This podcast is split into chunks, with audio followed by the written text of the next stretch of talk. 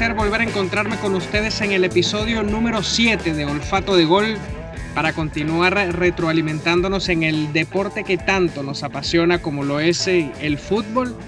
Así que espero que los próximos minutos sirvan para que ustedes desde el lugar donde estén, haciendo ejercicio, en el tráfico o en lo que se encuentren haciendo, puedan disfrutar de esta charla que tendré con una gran invitada si bien es cierto que en Estados Unidos el soccer en el género masculino aún tiene mucho camino que recorrer para llegar a estar entre las principales potencias, no es así en el femenino, al menos a nivel de selecciones, donde hasta hace poco vimos cómo la selección norteamericana se llevó el título de la Copa del Mundo. Y quien nos va a ayudar un poco a explicar las razones por las cuales Estados Unidos es potencia en el soccer femenino es la colega Antonieta Collins, quien forma parte del canal ESPN Deportes. Y aparte de tener conocimientos en el fútbol en ambos géneros, hay que mencionar, estuve investigando por internet, que llegó a jugar con la selección sub-19 de México y que también formó parte de, del equipo de la Universidad Mount Union en Ohio. Antonieta, encantado de conocerte y poder charlar un poco contigo en este espacio. Espero que no me haya equivocado en los datos que di. No, mamá, me acabas de dejar impresionada esta tarea, Tommy. No, muchísimas gracias por tenerme en tu espacio. Honestamente es un honor y, y es me encanta hablar de esto del fútbol y de lo que del futuro del deporte en Estados Unidos. Y es que estoy más que contenta de estar contigo. Gracias. Antonieta, ¿qué impacto crees que pueda tener el título de la selección de Estados Unidos en el Mundial Femenino? ¿Ayudará de una vez por todas a que sean, por así decirlo, más tomadas en cuenta o será más de lo mismo que en el pasado? Yo creo que este Mundial tuvo un toque diferente porque todo el mundo ya está está tanto, está presente, están viendo la diferencia de los niveles de las, de las delegaciones, de las elecciones y, y, todo, y creo que Estados Unidos sí domina y eso, pero le está también queriendo empujar a otros países, a otras elecciones que también inviertan en sus elecciones, le den esa chance a esas mujeres, a esas generaciones de niñas que quieren ser como estas. Vimos el ejemplo de cómo en Europa todo el mundo ya está están alcanzando un nivel muy similar y porque no sé si te diste cuenta en Estados Unidos, aparte de Tailandia, etcétera, tuvieron partidos, no que diga contra España, que dijiste, oh, fue un tremendo partido para Estados Unidos, no, pelearon, ya la, el nivel se está llegando a par y eso es bonito ver porque eso significa que países ya están tomando más en serio la cosa para invertir, para apoyar y para crear ese espacio para que las mujeres tengan ese ese deporte de ellas y bueno, y la competencia, claro, ¿no? Así es que es, es que lo puso en, en enfoque, yo creo, este mundial más, ya que alrededor del mundo vimos la pasión del deporte y lo que pudo traer. ¿Qué cosas se están haciendo bien aquí en el soccer femenino que ha permitido que Estados Unidos como selección sea la primera potencia mundial, eh, Antonieta? Y vaya que tú nos puedes hablar al respecto, ya que en su momento formaste parte del sistema universitario. Sí, honestamente creo que es la inversión de la selección de la delegación de Estados Unidos, la inversión desde, los, la, desde la edad pequeña, desde la edad que empiezan a jugar de 9, 10 años y, la, y que hay caminos para seguir, no nada más de 9 años a, la, los siguientes grupos, siguientes edades, siempre hay un lugar para donde poder crecer y ir y tienen esa oportunidad después a la universidad. También el, ah, lo, positivo, lo que han hecho los equipos de las mujeres de Estados Unidos de años previos que continúan involucrándose, continúan tratando de apoyar, ya sea la Liga de Mujeres, universitarios, prepas. Es, ese, es trabajar en conjunto y tener ese, ese apoyo de la federación y apoyo de las mujeres que lo han jugado, que han sido staples del deporte de Estados Unidos. Y es, y es, es que al final del día es el, el apoyo económico y el apoyo en general para el crecimiento del deporte, no nada más cuatro años, todos los días. Conversamos con Antonieta Collins, eh, periodista de ESPN, quien es hija de la reportera María Antonieta Collins de Univisión, así que es una familia con la vocación comunicacional por las venas. Sabes que estuve documentándome un poco sobre eh, el origen del crecimiento del soccer femenino y me encuentro con una instauración de la ley llamada el título 9, que obligó a las universidades a inicios de los 70 a crear programas deportivos exclusivos para mujeres. Y hoy vemos el resultado del buen fútbol que se practica en las universidades. ¿Crees que eso se pueda eh, copiar en otros países eh, en Latinoamérica o no crees que se tenga la estructura para idearlo de forma similar?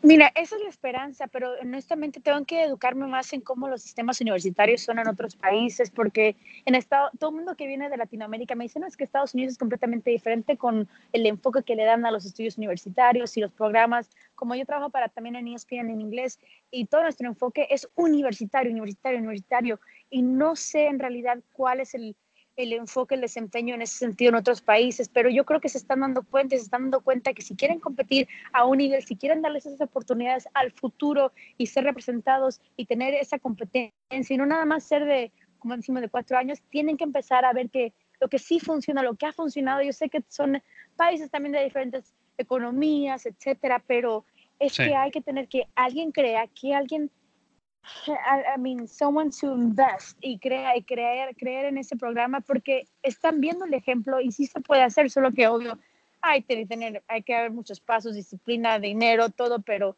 tienen el ejemplo, el modelo a seguir, el modelo que puede aspirar a que lleguen a un nivel a ese día y, y lo, no es, es que lo tienen como ejemplo ya en carne propia, ¿me entiendes? Es ahora la acción de la gente de que alguien tome ese, ese, ese liderazgo y hacerlo. Sí, y es una aplanadora el éxito en este sistema, porque el soccer femenino ha crecido tanto que en secundaria, lo que llaman el high school, posee 390 mil jugadoras en todo el territorio nacional. Y en cifras generales hay alrededor de 400 a 500 equipos femeninos. O sea, la verdad que son números muy contundentes que aumentan las posibilidades de triunfar en la etapa profesional. Y Antonieta, en el exterior... No, sí, no te voy a decir que no, no es perfecto, obvio, lo que está aquí en Estados Unidos, porque todavía las, las que, las, las, que fueron seleccionadas están diciendo a la gente de Estados Unidos, oigan, tenemos una liga profesional de mujeres, apóyenos. Y ahora, después de, de, este show, de este mundial que hicieron, estamos viendo otra vez, ya veo más publicidad y más para la liga NWSL. Entonces, es también crear estas oportunidades en las plataformas y empujar ese mensaje, porque antes nunca hablábamos de la NWL, I mean, la, Liga de las Mujeres. Entonces es, es, también nosotros a, mejorar, al igual no somos perfectos, obvio, pero también a, aprender de lo que hemos visto. La colega de ESPN Deportes, Antonieta Collins, conversa con nosotros sobre el soccer femenino estadounidense. ¿Y qué crees tú que falte para que el peso y el éxito que tiene la selección de Estados Unidos se pueda trasladar a la liga, porque vemos que ah, en el tema de la asistencia tienen un promedio de 6.000 espectadores por, por partido, muy lejos todavía de la asistencia para la Major League Soccer en el masculino, ¿no? Yeah. Honestamente, suena tan simple, pero es, tener el, el, apoyo de empresas, es dinero, es, pero vimos que como algunas compañías ya están apoyando más a, después del mundial a las mujeres y quieren ser parte de ese cambio que va a mejorar.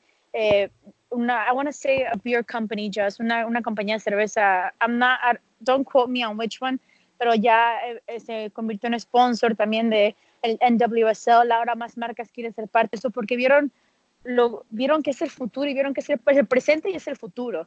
Entonces, tener el dinero y el apoyo de compañías para que empujen, empujen la promoción de estas mujeres que lo han dado todo. A mí, si queremos más ejemplos de que porque hay que ir a verlas, lo que hicieron en el Mundial, lo que hacen para sus comunidades, la inspiración que hacen para la próxima generación de niñas que quieren jugar, es grande. Y aparte en las ventas, supuestamente, uff, una de las mejores. Sí, y retomando el tema de la selección femenina, en el exterior quizás eh, dirán que el éxito reposa específicamente en lo deportivo, pero es también como producto, ¿no? Porque la influencia que generan estas jugadoras en la sociedad y en el marketing también, al ver como la marca, por ejemplo, que los viste Nike anunció el récord de venta de camisetas en una temporada, incluyendo y rebasando a la selección eh, masculina, ¿no crees, Antonieta?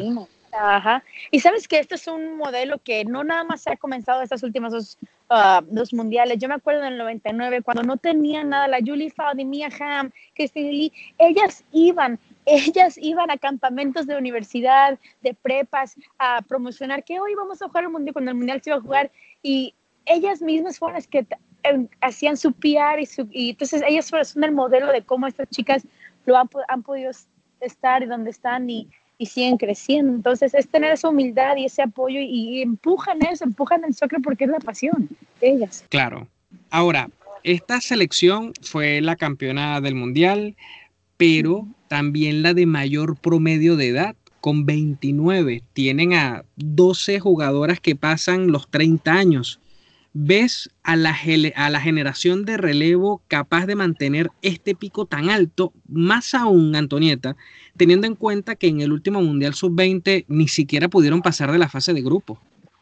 Yo creo que sí, yo, creo que sí, porque es, es, el, es el sistema que tienen los entrenadores, ya la mentalidad, y vemos cómo, ¿viste qué banca, viste la banca que tenía Estados Unidos?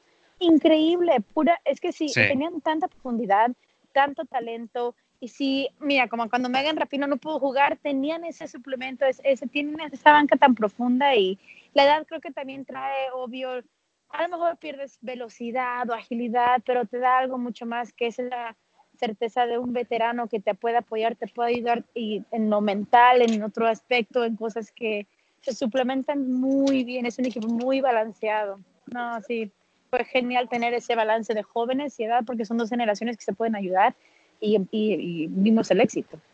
A tu juicio, ¿cuáles selecciones eh, son las que atentan con quitarle el trono a Estados Unidos en el futuro?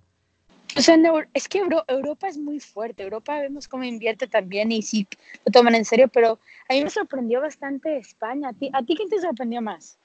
Sí, mira, e, el nivel de España eh, muy bueno. Inglaterra, vaya que le jugó un partidazo a la selección de Estados Unidos definido por mínimos detalles, ¿no? Entonces veo que hay varias selecciones que, que, incluso siento que Inglaterra le jugó muchísimo mejor que la misma finalista Holanda.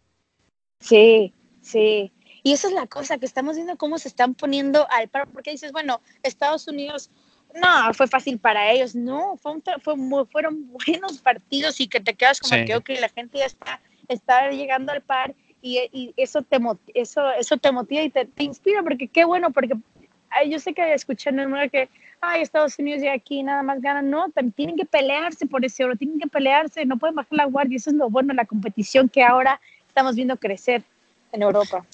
Sí, se suele minimizar eh, el análisis, simplemente decir, no, sí, son potencias, son las mejores, no, pero también en otros países se trabaja durísimo y por ello quise hablar contigo al respecto, porque reconozco que tenemos que sumarnos más en aprender sobre el soccer eh, femenino y, también por lo interesante eh, que es y por ello eh, de verdad que quise conversar eh, contigo, Antonieta. Estoy eh, muy agradecido por concedernos unos minutos. Contigo. Contigo. Y las sabes lo que me, lo que me, me llevó de, eso, de este mundial fue ver como Marta de Brasil, como las estrellas, lo que ella dice, lo que, que ella va a seguir peleando por para que las mujeres tengan ese, ese derecho de poder soñar, de poder brillar y de y que necesitan ese apoyo de las federaciones de los países para que puedan llegar a hacer eso. Así es que ojalá que ese sea el mensaje de inspiración, de esperanza, ¿no? De que, de que seguimos haciendo uh, pasos para adelante, pero falta.